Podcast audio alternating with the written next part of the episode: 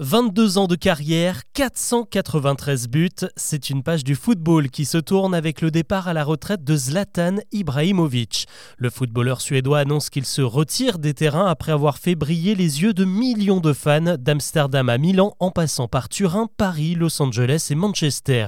Il nous a appris qu'il n'y avait pas besoin de gagner une Coupe du Monde ou une Ligue des Champions pour être reconnu comme un grand et aussi qu'il faut assurer ses arrières, car en dehors des stades, Zlatan sait depuis longtemps transformé en homme d'affaires.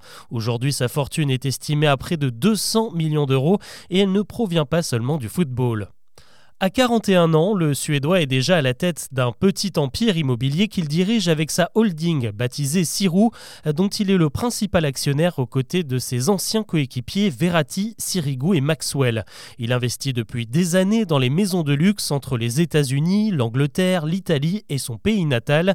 On l'a également vu placer son argent dans le patrimoine historique et naturel, comme lorsqu'il a racheté une église de Stockholm ou plusieurs hectares de forêt en Suède.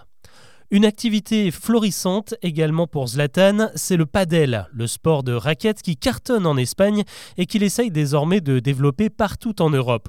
Aujourd'hui, il possède plusieurs structures, dont deux énormes centres de 11 terrains, toujours chez lui en Suède, mais aussi à Milan, une activité qui lui aurait déjà rapporté près de 10 millions d'euros.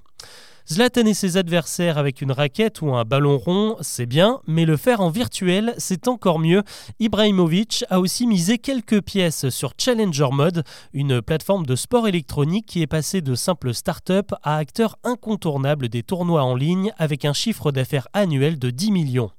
Comme tous les entrepreneurs, Zlatan a aussi connu quelques revers. Sa ligne de vêtements de sport AZ a fait faillite dans un secteur ultra concurrentiel en 2018.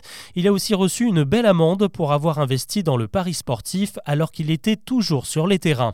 En fait, le géant aime toucher un peu à tout, comme lorsqu'il a lancé sa propre ligne de parfums estampillés Zlatan Ibrahimovic en 2015, des fragrances pour hommes et pour femmes censées donner confiance en soi et de la confiance, il n'en a pas manqué pour se lancer également dans le cinéma dans le dernier volet d'Astérix et Obélix.